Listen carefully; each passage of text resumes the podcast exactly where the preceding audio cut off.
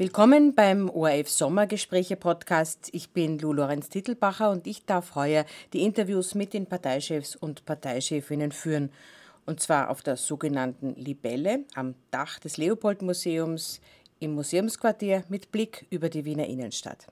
Im ersten Sommergespräch 2021 ist Beate Meinl-Reisinger bei mir zu Gast.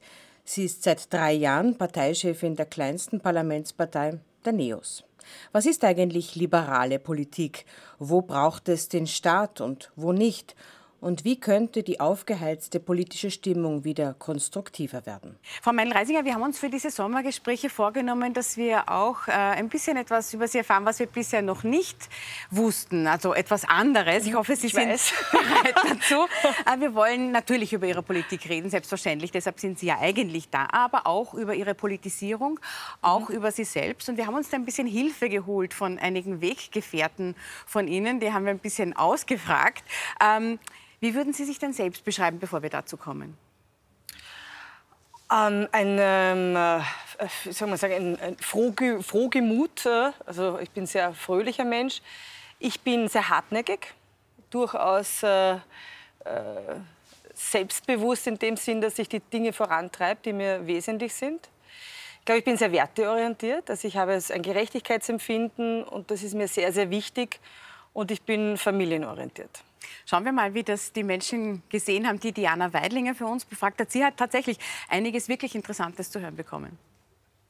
Wenn man Goschert das äh, positiv auslegen will, dann ähm, war sie auch in der Schule Goschert. Ich bin froh, dass sie einmal in einem Stall gearbeitet hat. Damals schien es so, als wäre eine Karriere in der ÖVP vorgezeichnet. Das war es, aber nur eine Zeit lang.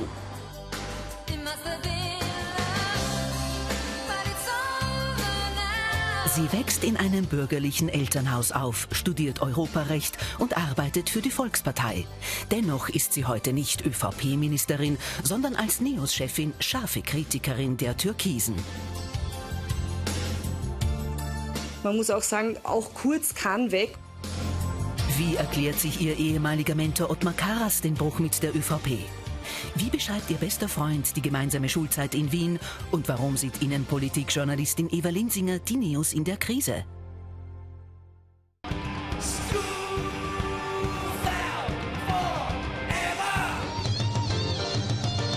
Mein Name ist äh, Branislav Mutziner. Ähm, wir kennen einander seit glaube, 32 Jahren, sind gemeinsam in die Schule gegangen. Ich kann mich nicht erinnern, dass Beate an irgendwelchen äh, Bösartigkeiten beteiligt war, zumindest nicht, nicht ein Streich. Das waren dann schon eher wir Burschen. Sie war musikalisch sehr umtriebig, hat, glaube ich, ähm, Stepptanzen hat sie, glaube ich, gemacht. Sie wollte Schauspielerin werden.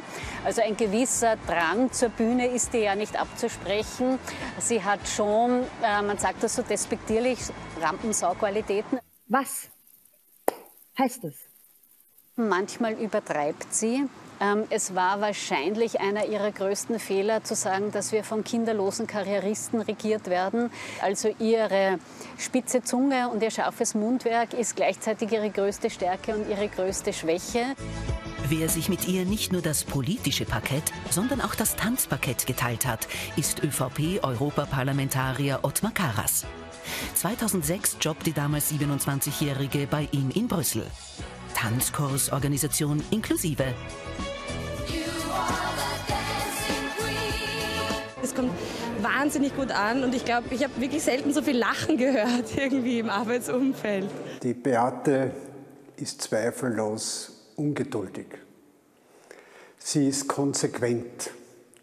Sie ist überzeugt von dem, was sie sagt und sie ist kämpfend. Sicher bei Ottmar Karas war eine prägende Erfahrung einerseits das Europäische, das ist ja auch ein Wesenszug der Neos, die sich als eine wirklich glasklare Europapartei verstehen und auf der anderen Seite schon dieses bürgerliche Liberale. Ich kann mich nicht erinnern, dass sie zu mir gesagt hätte, so, ich gehe jetzt in die Politik. Das hat sich einfach entwickelt aus, aus ihrem Lebensweg und aus ihrer ähm, äh, Persönlichkeit eben da mitgestalten zu wollen.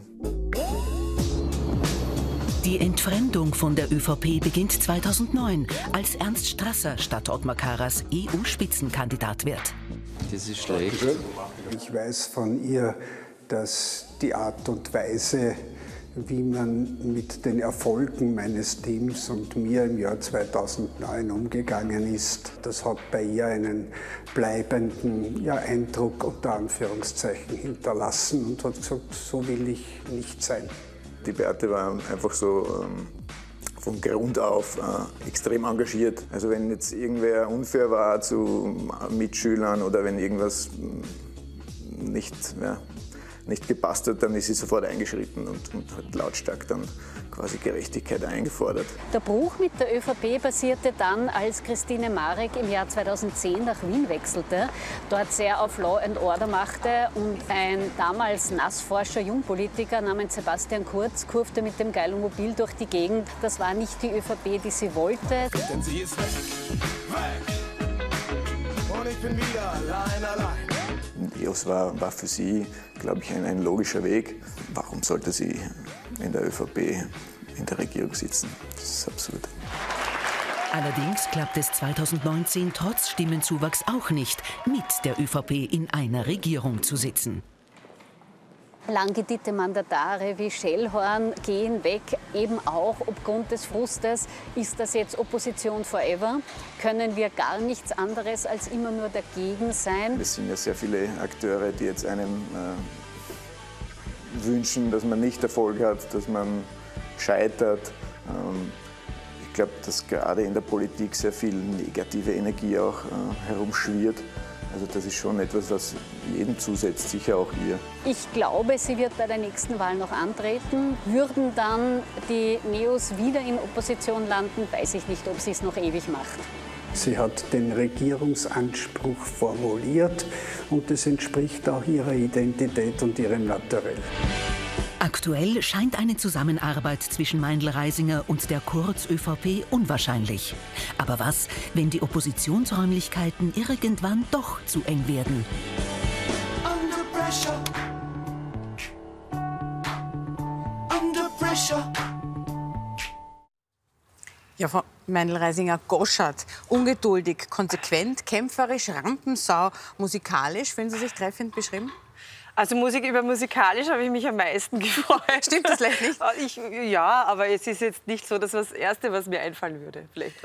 aber ich, ich fand es wahnsinnig liebevoll. Also ich habe mich jetzt sehr gefreut über viele, viele Wortmeldungen. Ihr Schulkollege hat gesagt, wenn man Goschert positiv auslegen will, und dabei hat er so ein bisschen verschmitzt gelächelt, dann war sie in der Schule auch schon Goschert. Jetzt das Goschert-Sein in der Schule, das kommt mir irgendwie bekannt vor. Ähm, ist das eher positiv oder eher negativ ausgelegt worden bei Ihnen?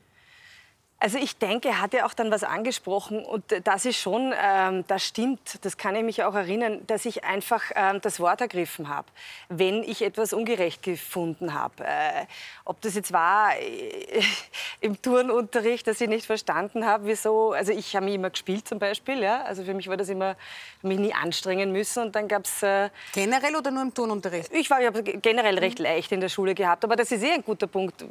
Meine Geschwister haben viel mehr lernen müssen, viel viel mehr eifrig sein müssen, fleißig sein müssen in der Schule. Und teilweise habe ich trotzdem die besseren Noten gehabt. Und ich kann mich erinnern, ähm, das würde vielleicht unter die Kategorie Goschert fallen. Meine Großmutter hat ähm, uns Zeugnisgeld gegeben damals. Und ich glaube, das war irgendwie so 30 Schilling, wenn ich mich recht erinnere, für einen Einser, 20 Schilling für einen Zweier, 10 Schilling für einen Dreier und glaube beim Fünfer musste immer was zurückzahlen. Und ich hatte immer bessere Noten, teilweise als meine Geschwister. Und wie gesagt, habe mich aber gespielt und die haben viel mehr gelernt. Ich habe das unfair gefunden, bin zu ihr gegangen und habe gesagt, ich finde das unfair. Ich finde, jeder von uns sollte gleich viel bekommen. Mit dem Endeffekt, dass wir nichts mehr von ihr gekriegt haben. Das heißt, da waren meine Geschwister dann auch ein bisschen Aber das ist jetzt positiv, Goschert, was Sie gesagt haben. Sind Sie wirklich nie in der Schule aufgefallen? Also jemand wie Sie, wie naja, wir Sie sicher. kennen, würde ich doch glauben, Sie waren jetzt nicht so die, die unbedingt die ganze Zeit still sitzt und brav aufpasst. Also nicht wegen am Aufpassen, sondern wegen am Stillsein. Nein, wahrscheinlich nicht. Die Pubertät, glaube ich, geht ja an niemanden spurlos vorüber. Und jetzt haben Sie manchmal das Gefühl, zu laut zu sein oder wie Eva Linsinger gerade gesagt hat, dass Sie es übertreiben? Ähm, nein, weil ich denke, es ist notwendig, dass jemand sagt, was ist. Also ich habe vielmehr äh, manchmal den Eindruck, es ist erstaunlich, dass überhaupt so wenig gesagt wird. Ich kann mich erinnern, mir wurde das gesagt, dass ich recht laut war letztes Jahr, ähm, als doch der, im ersten Lockdown die Schulen so lange zu waren und ich eigentlich den Eindruck hatte, dass man auf Kinder und Jugendliche, auf Schule, dann auch auf Unis, aber vor allem auch auf die Doppelbelastung für Frauen völlig vergisst und man eigentlich völlig diskussionslos damit dass den Frauen ähm, in den meisten Fällen, ich weiß, es gab ja ganz, ganz viele tüchtige Männer, die da auch Gut, Sie kriegen äh, gemacht keine Mails, wenn Sie das jetzt sagen wollen. Nein, aber es stimmt schon. Ich, ich kriege immer Mails und Sie haben ja auch recht, die Leute, wenn Sie schreiben. Viele Väter haben das genauso gespürt. Aber diese Diskussionslosigkeit, mit der das einfach den Frauen wieder ähm, ja, zugeteilt wurde, ohne öffentliche Diskussion, vielleicht auch so mit der Haltung, das ist nicht volks volkswirtschaftlich relevant, da habe ich mich ganz offen gewundert, dass ich als Einzige über weite Strecken so laut war. Gut, da sind wir schon jetzt im Jetzt. Wir wollen ja noch ein bisschen zurückschauen. Goschert äh, zu sein allein macht ja im Idealfall zumindest noch keine Politikerin aus. Gab es für Sie so etwas wie ein politisches Erweckungserlebnis? Irgendein Erlebnis in Ihrer Kindheit, in Ihrer Jugend, wo Sie gesagt haben, so, und das hat mich jetzt wirklich bewegt? Es gab nicht ein Erlebnis, es gab mehrere. Also ich glaube, es gibt in jedem Leben so einige, äh, sage ich auch, politische Sozialisationspunkte. Und ich komme aus einem sehr politischen Haushalt. Wir waren übrigens auch eine sehr politische Klasse und das war auch eine sehr politische Zeit. Ähm, was war damals? Also beispielsweise die Besetzung der Heimburger Au, die ich recht nah deshalb erlebt habe, weil mein Vater war Arzt in Heimburg und war dann, ähm, war ja im Winter saukalt, da in der Volksschule Stopfenreuth und hat sozusagen da medizinische Hilfeleistung so nötig geleistet. Und dadurch habe ich das mitbekommen. Also auch dieser Beginn der Umweltbewegung war auch in meinem Elternhaus sehr wichtig und durchaus diskutiert. Oder ganz prägend der Fall des Eisernen Vorhangs, der Fall der Berliner Mauer. Jetzt habe ich das vielleicht gar nicht so erfassen können. Da waren Sie elf, muss man sagen. Ja. Genau, jetzt habe ich das vielleicht gar nicht so erfassen können in der gesamten politischen ähm, schon gar nicht geopolitischen ähm, Dimension, aber allein durch die Emotion meiner Eltern. Ich kann mich erinnern, dass meine Mutter geweint hat vor Freude, als die Berliner Mauer gefallen ist. Das hat mich schon sehr, sehr geprägt. Der Beitritt Österreichs zur Europäischen Union, damit aber auch dieses also für mich war ja als Kind die Welt zu Ende, sozusagen beim Eisernen Vorhang. Und da war ich ja nicht nur einmal durch Heimburg, aber auch weil wir beispielsweise viel im Waldviertel waren, diese Bilder von, da ist es eigentlich aus und auf einmal rückt Österreich Tschechoslowakei in die, damals noch. Tschechoslowakei. Ähm, auf einmal rückt Österreich in die Mitte Europas, deshalb auch immer schon sehr pro-europäisch geprägt. Also das, das war alles bis hin zum Lichtermeer und damals auch der Gründung des Liberalen Forums und das war meine erste Wahl. Das war in den 90er Jahren. Äh, nehmen wir uns noch ein bisschen Zeit, Ihren Weg in die Politik nachzuvollziehen. Die ÖVP-Karriere, hat Eva Linsinger gerade gesagt, die sei vorgezeichnet gewesen. Ähm, ich weiß, Sie hören das nicht so gerne. Sie sagen immer, ah, Sie waren noch kein Parteimitglied oder so. Aber Sie müssen ja die ÖVP zumindest in gewisser Weise als politische Heimat verstanden haben. Nicht die FPÖ, nicht die SPÖ. Warum? Was hat das zu Ihrer politischen Heimat gemacht? Also ich denke, zum einen wird schon stimmen ein bürgerlicher Haushalt. Aber zum Zweiten habe ich tatsächlich ähm, meinen Weg im Gehen gefunden. Und wie bin ich da damals beispielsweise zu Ottmar Karas gekommen? Ich wollte unbedingt Europa erleben, im Sinne von, ich wollte dort arbeiten, ich wollte mir dieses gemeinsame Europa erarbeiten. Und das war dann möglich über ein Trainee-Programm der Wirtschaftskammer Österreich, über die ich dann nach Brüssel gekommen bin und habe bei Ottmar Karas gearbeitet. Jetzt ist es nun mal so in Österreich und ich hoffe, es, es, ist besser geworden, aber damals war es noch so, dass du einen Stempel hast. Ne? Also entweder du sagst Grüß Gott oder Guten Tag. Du gehörst entweder zu der Reichshälfte oder zu der. Und damit war es auch mit Wirtschaftskammer, Karas. Sie haben Grüß Gott gesagt. Ja, weiß ich nicht. Ehrlich gesagt, ich habe das immer schon ein bisschen, wenn ich ehrlich bin, affig gefunden. Aber mein Gott, es war tatsächlich so. Ja? Ähm, also mit dieser, mit dieser Geschichte, Karas Wirtschaftskammer, konnte ich damals dann auch im Kabinett der damaligen Staatssekretärin Christine Marek arbeiten. Und das habe ich wahnsinnig gern gemacht. Ich habe für beide Politiker sehr gern gearbeitet und ich habe natürlich auch da in der Regierungsarbeit erlebt, was es bedeutet, wenn du etwas siehst, was schlecht läuft und du arbeitest daran, dass es besser ist, dass du dann auch Macht hast, die Macht einsetzen kannst dafür, dass das Leben aller Menschen besser wird. Das war schon sehr prägend. Ja. Jetzt haben Sie gesagt, Sie, Sie, kommen aus einem bürgerlichen Haushalt. Sie haben gesagt, Sie sind europäisch. Würden Sie sich selbst als konservativen Menschen bezeichnen? Nein, immer als liberalen Menschen bezeichnen. Konservativ bedeutet ja auch, äh, gewisse Werte bewahren zu wollen. Jetzt haben Sie gesagt, Werte haben Sie schon. Welche Werte sind das? Welche Werte wollen Sie konservieren, jetzt im Sinne von bewahren? Also die Werte, die ich konservieren will, das ist, ähm, jetzt könnte man da ähm, philosophisch werden, sind gerade Werte wie Anstand und Redlichkeit etwas, was ich mittlerweile gerade bei den Konservativen vermisse in der Politik. Also da ist nichts von neuen Stil und, und Anstand zu finden. Ähm, das, das ist mir ein unendlich wichtig und dafür werde ich immer eintreten. Also da, da, bin ich vielleicht sehr konservativ. Aber grundsätzlich bin ich ein Mensch, der niemandem vorschreiben möchte, wie er oder sie zu leben hat. Sie sind 1978 geboren, das heißt, nach damaliger Rechtslage sind Sie 1996 das erste Mal wahlberechtigt gewesen. Da gab es eine Europawahl. Erinnern Sie sich noch, europäisch und konservativ-bürgerlich, ähm, wen Sie damals gewählt haben? Also bei der ersten Wahl habe ich das Liberale Forum gewählt. Ich hätte es nicht mehr gewusst, dass es eine Europawahl war. Also das das war ich jedenfalls mir eingebildet. Mit Ursula Stenzel an der Spitze die EU und äh, die ÖVP und Frischenschlager war fürs Liberale Forum. Ich glaube, ich habe das Liberale Forum gewählt. Es gab in Österreich ja mehrere. Stenzel hat ja dann auch noch eine Entwicklung durchgemacht. Wieder ein anderes Thema. Froh. Es gab in Österreich mehrere Anläufe, liberale Politik zu machen. Vor einigen Jahrzehnten hat es die FPÖ versucht, dann, Sie sagen es schon, in den 90er Jahren äh, das Liberale Forum und Heide Schmidt, jetzt NEOS.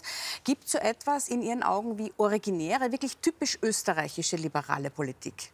Oder ist liberale Politik einfach liberale Politik? Naja, also es, es gibt natürlich äh, historisch gesehen da schon Ansätze. Äh, ich bin jetzt keine Historikerin. Ähm, ich weiß jetzt nicht, was typisch österreichisch ist, aber das Eintreten für ein selbstbestimmtes Leben, Auftreten gegen Autoritäten, also auch gegen autoritären Staat, äh, von dem haben wir ja genug gehabt. Also als Lehrer aus der Vergangenheit, Monaten. meinen Sie? Oder? Ähm, naja, ich meine, ich sage immer, 700 Jahre Habsburg prägen ein wenig äh, und dann auch noch eine starke katholische Kirche, aber dieses äh, doch auch äh, der mündige Bürger, die mündige Bürgerin, die das Schicksal selbst in die Hand nimmt. Und natürlich, wenn Sie wollen, 1848 ist natürlich auch für die Liberalen eine, eine wichtige Geburtsstunde gewesen. Also wir wollen auf jeden Fall nicht wie kleine Kinder behandelt werden. Und das hatte ich doch den Eindruck im vergangenen Jahr, dass das die Regierung bisweilen Dazu tut. kommen wir dann noch. Ähm, dem Liberalen Forum wurde ja zum Vorwurf gemacht, den Akzent zu stark auf Gesellschaftspolitik, auf äh, gesellschaftsliberale Politik zu setzen. Man hat gesagt, das sei Minderheitenpolitik, da geht es sehr stark um gleichgeschlechtliche Ehe. Das macht man den Neos nicht, diesen Vorwurf. Da geht es viel stärker auch der Fokus auf die wirtschaftsliberale Politik. Passt das das überhaupt zusammen oder muss man sich Ihrer Meinung nach entscheiden? Muss man einen stärkeren Akzent in die eine oder andere Richtung setzen? Nein, man muss sich gar nicht entscheiden, denn es geht ja immer darum, dass es ein freies, selbstbestimmtes Leben ist, das jetzt nicht über Gebühr ähm, reguliert oder überreguliert ist, mit Bürokratie belastet ist oder generell belastet ist. Also diese Freiheit, diese Eigenverantwortung, aber auch damit Verantwortung für die Gesellschaft. Ähm, und in unserem Sinn, das ist äh, für NEOS ganz etwas Wesentliches, auch die Nachhaltigkeit, also die Enkelfähigkeit, dass nicht der Horizont der Politik ist die nächste Wahl oder, wie ich es oft erlebt habe, Pressekonferenz zu Pressekonferenz, sondern tatsächlich die Enkelfähigkeit der Politik. Ähm, ähm, das ist meiner Meinung nach äh, unser, unser Kernmerkmal. Es wird immer wieder die Frage gestellt im Zusammenhang mit liberaler Politik, wie viel Platz denn in Österreich überhaupt für liberale Politik ist. Äh, Sie hatten bei der letzten Nationalratswahl 8 Prozent. Ich habe mir die Umfragen vom ganzen Jahr angeschaut. Da liegen Sie zwischen 9 und 12 Prozent, also etwas drüber. Ihr ehemaliger... Das ist doch teilweise viel drüber. Teilweise mehr drüber, ja. Äh, Ihr ehemaliger Generalsekretär Nick Donig hat heute im Kurier gesagt, Neos werden sich thematisch breiter aufstellen. Was heißt denn das? Ich denke, was man sieht, also ich bin übrigens äh, davon überzeugt, dass das eine einzigartige Erfolgsgeschichte ist, die wir da gezeigt haben. Man darf ja nicht vergessen, wir sind noch nicht einmal zehn Jahre alt. Also äh, es ist noch nicht einmal zehn Jahre her, dass einfach Bürger, jetzt habe ich mehr Erfahrung gehabt, aber viele, viele, viele unserer Mitstreiter und Mitstreiterinnen sind ja einfach nur Menschen aus der Mitte des Lebens, mit einem Erfahrungshorizont, sei es als Unternehmer, sei es als äh, Mutter, sei es als Angestellte, sei es als Studierender, die sagen, ich will mit anpacken. Ich möchte einfach mein, mein Umfeld mitgestalten und möchte einen Beitrag leisten für die Gesellschaft. Und das ist schon eine einzigartige Erfolgsgeschichte, wenn man äh, sieht, woher wir da kommen. Und man muss auch sagen, wir sind halt auch breiter geworden. Weil eben von, Aber Sie sollen ja noch breiter werden, sagt Toni. Ja, von der Nischenpartei, ich würde mal sagen, am Anfang haben wir gesagt, ja, das ist die Bildungspartei, ist es doch jetzt ein Anspruch, eben nicht nur ein Thema zu haben, sondern den Menschen in den Mittelpunkt zu stellen bei egal welchen Politikbereich.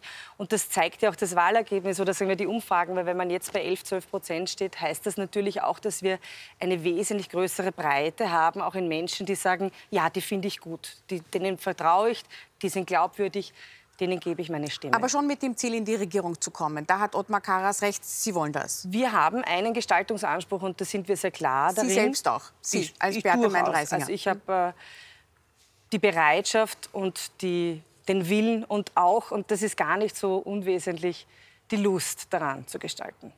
Wir kommen jetzt zu konkreteren politischen Fragen. Äh, ich darf Sie einladen, dass wir oben einmal Platz nehmen, in aller mhm. Ruhe und uns hinsetzen. Aber natürlich am Weg dahin auch noch ein bisschen sprechen äh, über einen weiteren Eckpfeiler in der liberalen Politik. Das ist die Freiheit des Einzelnen. Die wird immer wieder von Ihrer Seite betont. Es ist nur die Frage, wo endet diese Freiheit des Einzelnen mhm. und wo beginnt die Verantwortung für das Kollektiv. Was ist darauf Ihre Antwort? Die Freiheit des Einzelnen endet dort, wo die Freiheit des anderen beginnt. Also in dem Moment, wo ich meine Freiheit so auslebe, dass ich die Freiheit eines anderen berühre, ähm, endet sie sozusagen und muss man über Verantwortung nachdenken. Wenn wir dann beim Thema Impfpflicht sind, ja. und da sind wir relativ schnell bei diesem Thema, was bedeutet das dann? Ja, das bedeutet, dass es eben nicht nur um die eigene äh, Freiheit geht, sondern es geht eben darum, dass man gerade bei solchen hoch ansteckenden Krankheiten auch eine Verantwortung hat gegenüber der Gesellschaft. Es ist ganz einfach. Also äh, Corona wäre kein Problem mehr, wenn sich in Österreich alle impfen lassen würden. Bitte. Also soll ich? Ja. Wo immer Sie wollen. Bitte schön.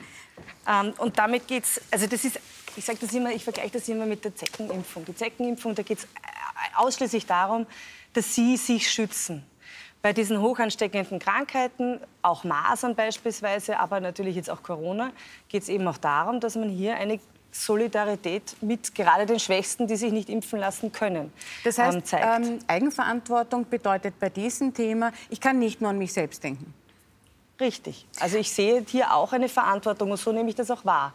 Also ich habe selber eine Verantwortung für die, ja, die weiteren Monate. Und äh, sagen ja genügend äh, Leute, dass äh, es kein Problem wäre, wenn sich noch mehr impfen lassen würden. Daher nutze ich die Gelegenheit sehr gerne zu werben, dass man sich impfen lässt, weil tatsächlich äh, wir dann auch sehr schnell zu einer Lösung kommen, dass das es vorbei ist. Werben vieler Politikerinnen und Politiker hat bis jetzt nicht genützt, äh, dorthin zu kommen bei der Impfquote, wo man hin muss, damit äh, diese Corona-Pandemie zu Ende geht. Äh, in der Debatte über eine mögliche Impfpflicht hat ihr Tiroler Clubobmann Dominik Oberhofer zu einem entsprechenden Vorstoß des Innsbrucker Bürgermeisters Georg Willi von den Grünen gesagt, für uns ist das schon lange unausweichlich. De facto gibt es keine Alternative, nämlich für eine Impfpflicht in einigen äh, Berufsgruppen, wie zum Beispiel äh, Pflegebereich oder auch Lehrerinnen und Lehrer. Wenn er sagt wir, spricht er dann für alle Neos? Hm. Also eine generelle Impfpflicht äh, lehne ich ab. Auch schon allein deswegen, weil die ganze Debatte so emotionalisiert ist. Ich muss auch sagen, ich bin da ein bisschen ein äh, gebranntes Kind. In der Diskussion um Masernimpfung vor ein paar Jahren habe ich äh, gefordert, dass ich eben im Bereich der, der Gesundheitsberufe, also im in Wien, als ich in Wien damals war, im Wiener Krankenanstaltenverbund, aber vielleicht auch im Bildungsbereich sage, ich kann mir einen verpflichtenden Impfnachweis vorstellen. Und ich bin noch nie so beschimpft worden. Also ich bin Straßenbahn gefahren und ein Mann hat mich angesprochen gesagt, sind Sie die Frau Meindl-Reisinger? Ich habe gesagt, ja. Und hat mich beschimpft, äh, Sie wollen Auschwitz wieder haben, Sie wollen, dass Ärzte Giftspritzen setzen. Und was meine ich damit? Das ist einfach hochemotional. Und daher glaube ich, ist es kontraproduktiv. Aber alles andere kann man davor machen, äh, wie auch Anreize etc. Beim Gesundheitsbereich bin ich tatsächlich der Meinung, dass es eine andere Sache ist. Erstens einmal kann der Arbeitgeber sagen, ich verlange, dass das bei mir, ähm, bei mir geimpft wird.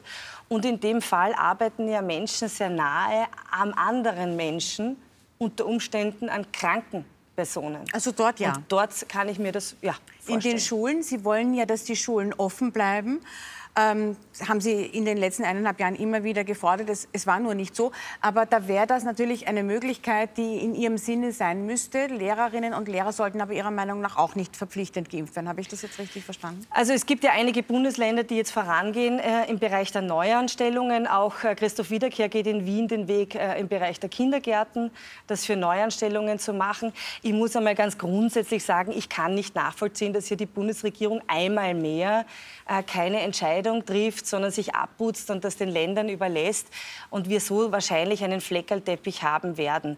Ähm, also Sie sind für eine bundeseinheitliche Regelung? Ja, ich bin dafür, dass das ausschaut? bundeseinheitlich geregelt wird und dass man das diskutiert. Und so wie ich das verstanden habe, ist das für Neuanstellungen durchaus auch möglich. Sie haben über Anreize gesprochen. Noch einmal nach Tirol zu den Neos. Die haben dort eine Lotterie angeregt, ähm, an der alle teilnehmen sollen, die bis 1. Oktober geimpft sind. Und dann soll eine Million Euro ausgespielt werden. Jetzt muss man sagen, das ist äh, keine Tiroler Idee und nicht nur eine Idee der Neos. Das kommt aus den USA, das gibt es in vielen Ländern. Es gibt auch andere Anreizsysteme. In Deutschland haben wir vorvergangene Woche gesehen, dass Bratwürste sozusagen zur Impfung ähm, dazugegeben wurden.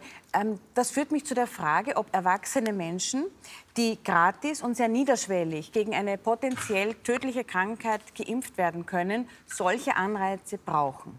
Naja, ich bin Pragmatikerin.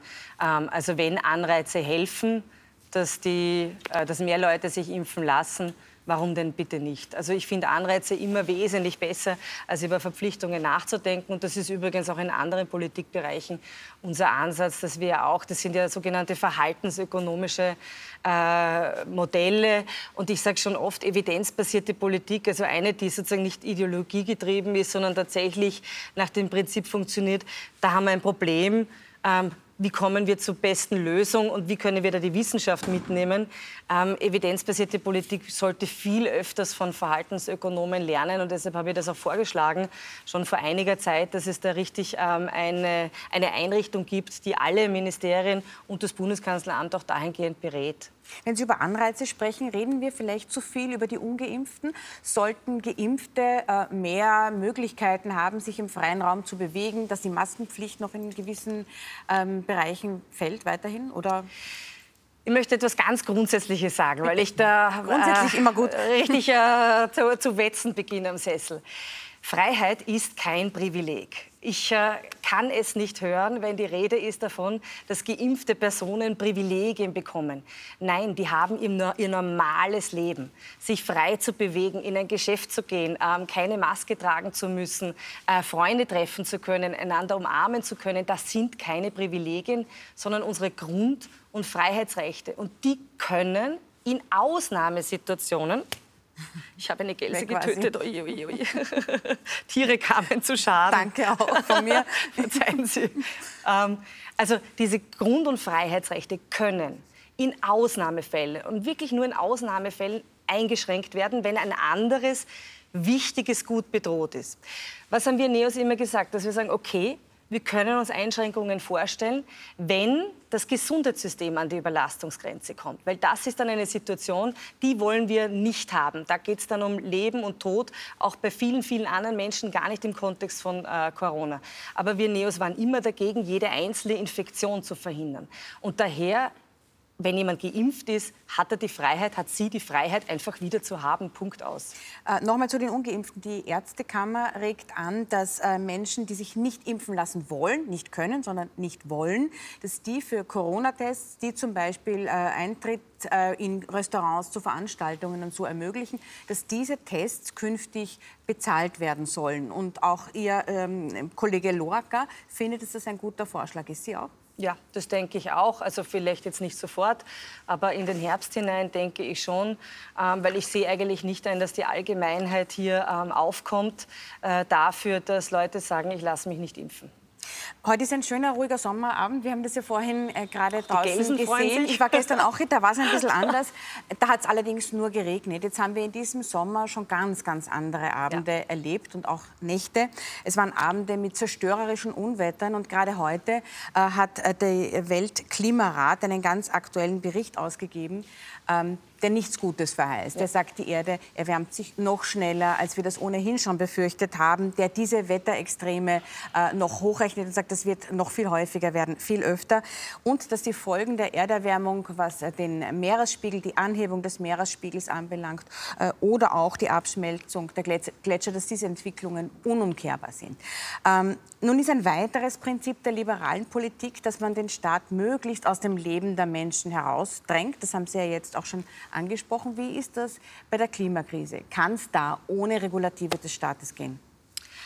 Also auch hier denke ich, dass der wesentlich bessere Ansatz, also Vielleicht einmal, zunächst einmal eins, auch hier. Ich habe vorher gesagt, die Nachhaltigkeit. Also das ist uns extrem wichtig und die Dringlichkeit. Ich bin sehr froh, dass das heute auch so äh, klar gesagt wurde vom Weltklimarat, dass hier wirklich auch aufgerüttelt wird, weil wir jetzt schon wieder eine unsägliche ideologische Diskussion führen, da ausgelöst vom Steinzeitsager von Sebastian Kurz. Das halte ich einfach für verantwortungslos und da geht es gar nicht mal nur um die nächste Generation, um unsere Kinder, sondern, Sie haben das richtig gesagt, unsere Lebensqualität jetzt schon aufgrund der extremen Wetterphänomene. Aber unser Ansatz ist auch hier zu sagen, ähm, schaffen wir mit Marktmechanismen, also nutzen wir den Markt, dass es einfach bessere Angebote gibt, dass Menschen umsteigen können. Sie werden die U-Bahn dann nutzen, wenn es die U-Bahn gibt. Sie werden den Zug nutzen, wenn es eine entsprechende Infrastruktur gibt. Und gerade auch im Bereich Verkehr ähm, wie auch in anderen Bereichen geht es darum, Kostenwahrheit herzustellen. Und deswegen haben wir diesen Ansatz des, äh, des CO2-Preises, also einen Umweltverschmutzung einen Preis geben und damit echte Kostenwahrheit herzustellen. Und nach wie vor, ich sage das immer wieder, weil es doch erstaunlich ist, mit den Grünen in der Regierung als einzige ein durchgerechnetes äh, ökologisches Steuerreformmodell, das einfach gesagt sagt, also äh, geben wir Umweltverschmutzung einen Preis, einen CO2-Preis, äh, belasten wir die Umweltverschmutzung, aber entlasten wir äh, radikal auch den Faktor Arbeit, damit insgesamt die Steuerlast nicht steigt.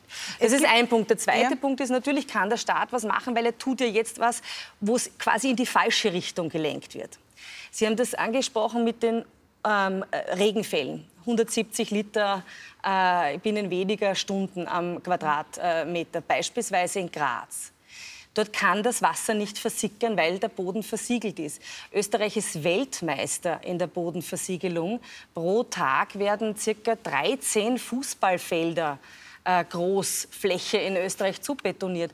Und das Ganze aufgrund eines, einer, eines Raumordnungs. Äh, also da müsste der Staat dann auch eingreifen und sagen, Schluss mit der Versiegelung oder ich glaube, dass der Weg falsch ist, dass das jede Gemeinde machen kann vereinfacht gesagt jede Gemeinde Kreisverkehre und Einkaufszentren baut. Ich glaube, dass man das auf überregionale Ebene heben muss und auch ein Bundesrahmengesetz äh, braucht für Raumordnung, um eben dieser Bodenversiegelung den Kampf anzusagen. Also hier hat es ja der Staat selber in der Hand, äh, eigentlich durch bessere Regelungen äh, den Weg zu ebnen, dass das nicht mehr so passiert. Okay, neue Regelung für Bodenversiegelung. Ich habe jetzt noch ein paar andere Fragen, die man ganz kurz beantworten kann zu diesem Themenbereich und würde Sie bitten, das auch möglichst konkret konkret zu machen. Ähm, soll der Staat das Dieselprivileg streichen? Also im Vergleich zu Benzin geringere Besteuerung ähm, durch Mineralölsteuer jetzt auf Diesel? Ja, in unserem Modell ist das so vorgesehen. Ein CO2-Preis, ähm, Umweltverschmutzung einen Preis geben, damit die Emissionen belasten, umgekehrt Faktor Arbeit radikal entlasten. Und damit ist, das, ist die das Ende des Dieselprivilegs. Soll sich der Staat äh, für das Verbot von Kurzstreckenflügen im Inland einsetzen? Da bin ich der Meinung, das bessere Angebot, sozusagen die Alternative, ist hier die, der, der, beste Garant dafür, dass nicht Wien, geflogen Innsbruck, wird. 125 Euro, zweimal pro Tag. Soll es das weitergeben? Ja, also ich bin der Meinung, nach Innsbruck kann man wunderbar mit dem Zug fahren. Und seitdem ihm das so auch so ausgebaut ist, sieht man ja auch, dass es hoch attraktiv ist. Also ich fahre mit dem Zug. Sie fahren mit dem Zug, aber ich soll es verbieten? Ja, ich bin der Meinung, das bessere Angebot. Äh, ich glaube, dann fliegen eh immer weniger. Und wenn jemand wirklich es ganz, ganz dringend notwendig hat, aber ich also glaub, das bessere, Angeb Nein, bessere Angebot ist hier besser. Soll in großen Städten wie Wien eine City-Maut eingeführt werden, so nach Londoner Vorbild zum Beispiel? Also, dass man, wenn man in die Stadt hineinfährt, dass man dann wirklich bezahlen muss für jedes Mal, wo man reinfährt? Also ja, die Wiener Neos, wir Wiener Neos können uns das vorstellen. In einem ersten Schritt bin ich jetzt sehr froh, dass wir in Wien ähm, äh, mit der SPÖ gemeinsam jetzt endlich äh, eine flächendeckende Parkraumbewirtschaftung auf den Weg gebracht haben, weil das war tatsächlich ein Fleckerlteppich in den vergangenen Jahren und Jahrzehnten und das ist jetzt ein erster wichtiger Schritt. Ab wann sollen Verbrennungsmotoren äh, für Neuwagen verboten werden? Äh, jetzt nur zur Orientierung für unsere Zuschauerinnen und Zuschauer zu Hause. Norwegen startet äh, 2025. Die Grünen haben jetzt in Österreich gesagt, so um 2030 herum. Die EU sagt 35. Also es gibt jetzt diesen Vorschlag. Ich glaube allerdings, dass das sich äh, sowieso, dass das obsolet ist, weil äh, viele äh, oder alle Hersteller schon äh, gesagt haben, dass sie auf Alternativen setzen. Also hier sieht man ja auch schon, dass äh, durchaus äh, der Markt reagiert und die Hersteller hier entsprechend auch agieren. Daher bin ich nicht ganz überzeugt davon, dass das jetzt so sinnvoll ist, weil das ohnehin, glaube ich, obsolet wird.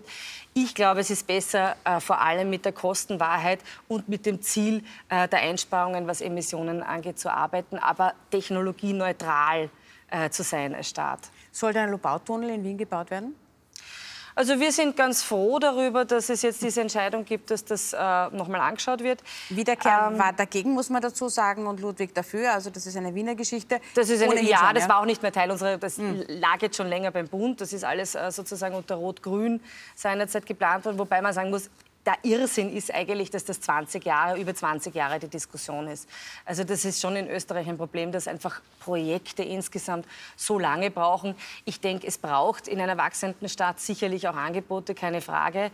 Ähm, aber so würde man das nicht mehr planen. Aber, aber das Koalitionsschicksal wird nicht dranhängen, verstehe Nein, weil es ja auch keine Wiener Frage mehr ist, sondern tatsächlich jetzt auf Bundesebene. Wenn ich es jetzt zusammenfassen darf, dann sagen Sie schon, ähm, wir werden unser Leben auch ändern müssen. Und es wird nicht so sein, wie etwa der Bundeskanzler sagt, dass man rein mit der Innovationen, mit Technologie diese Klimakrise auffangen kann. Aber ich glaube, dass Innovation und Technologie ein wichtiger Ansatz da drinnen ist. Und ich habe hier auch Vertrauen in die Innovationskraft und gerade auch sozusagen das Unternehmertum im besten Sinn, also dieses Entrepreneurship, dass man einfach wirklich Innovationen auf den Weg bringt.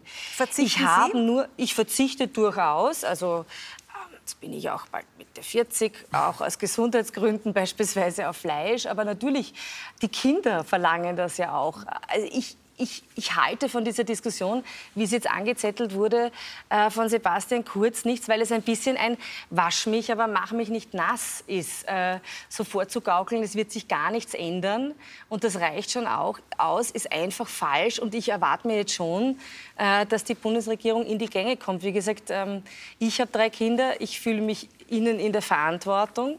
Aber es geht auch um uns selber und unsere Lebensqualität jetzt äh, selber und die Kosten, die auch entstehen äh, durch den Klimawandel. Also ich glaube, dass das jetzt eine Notwendigkeit ist, endlich etwas zu tun. Und wir haben die Möglichkeit, etwas zu tun, beispielsweise durch eine ökologische Steuerreform. Die Klimakrise äh, ist ein Thema, das uns natürlich äh, schon beschäftigt, aber vor allem äh, unsere Nachkommen, die künftigen Generationen.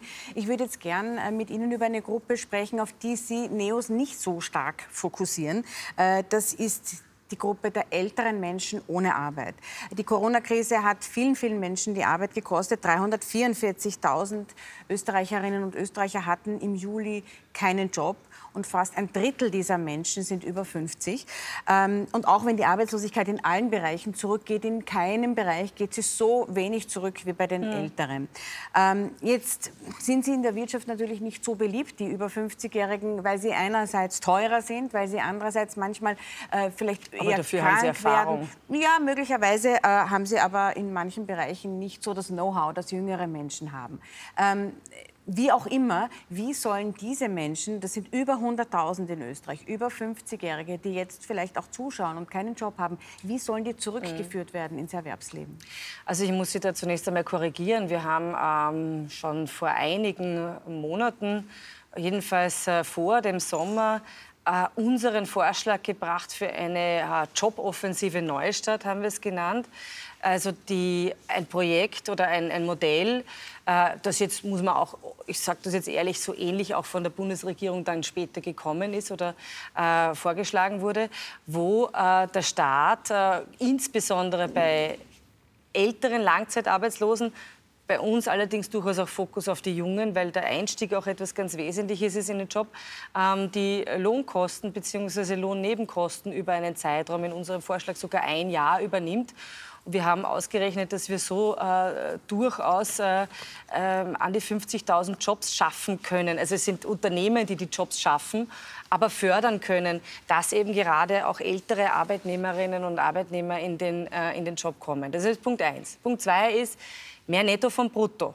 Wir sagen das seit Jahren. Es muss endlich aufgehört werden, an so kleinen Schräubchen zu drehen. Ne? Also diese Regierung macht ja immer nur so Mini-Mini-Reformschritte.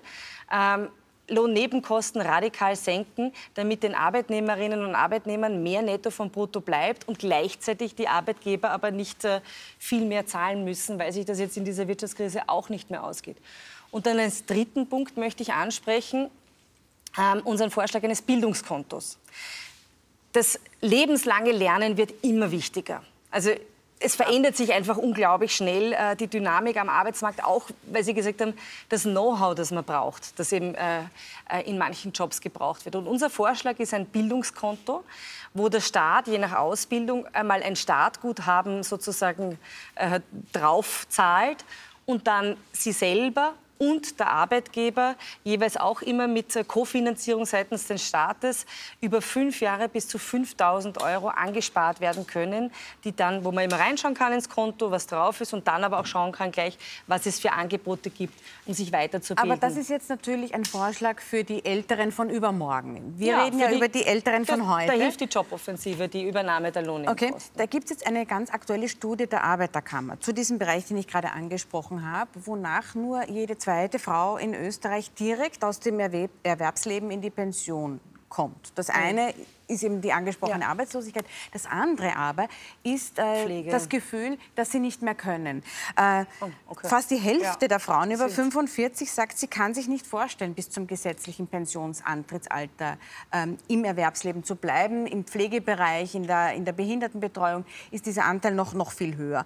Wie kann man verhindern, dass diese Menschen, die ihr ganzes Leben lang großen Dienst an der Gesellschaft geleistet haben, so spät im Leben in die Armut abrutschen? Mhm.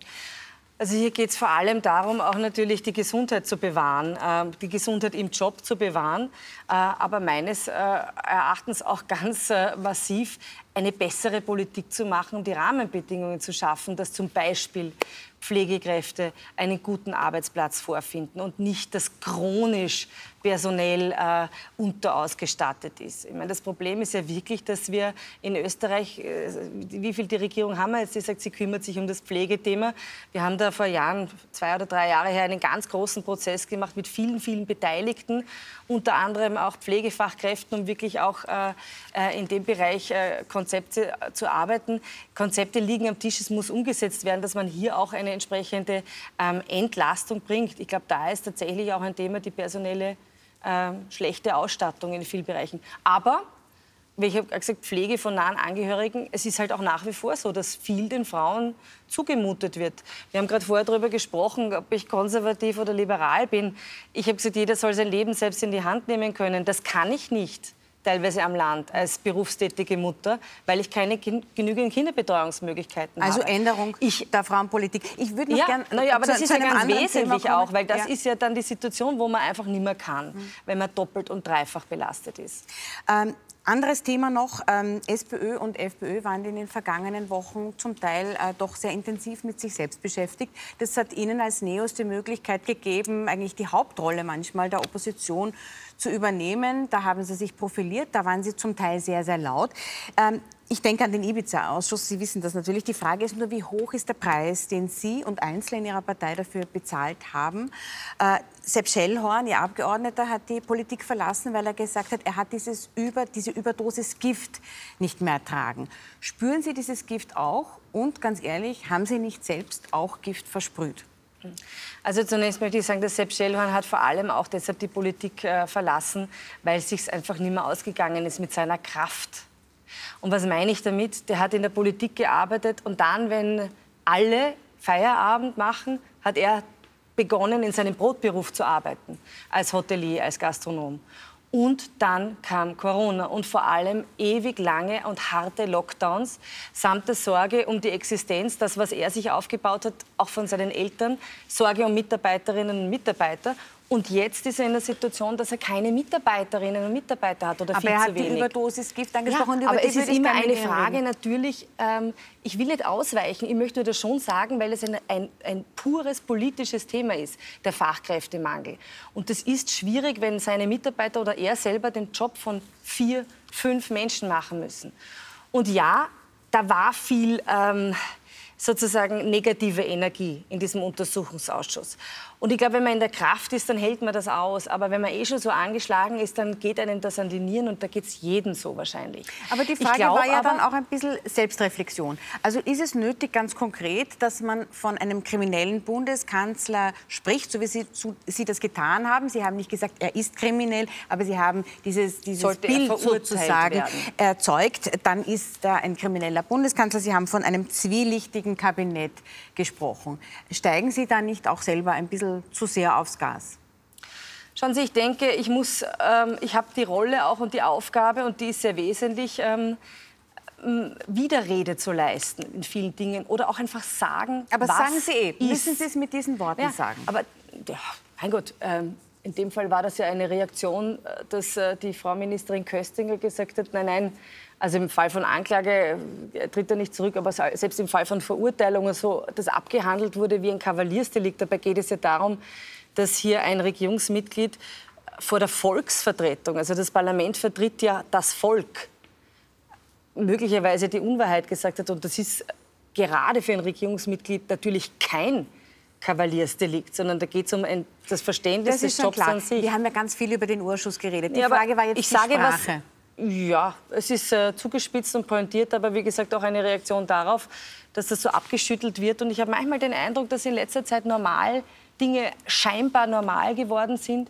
die nicht normal sind. Also auch die ganzen Postenbesetzungen, wie das passiert, der Stil in den Chats, ähm, immer so mit dem, naja, das war ja immer schon so oder ich habe das nicht erfunden.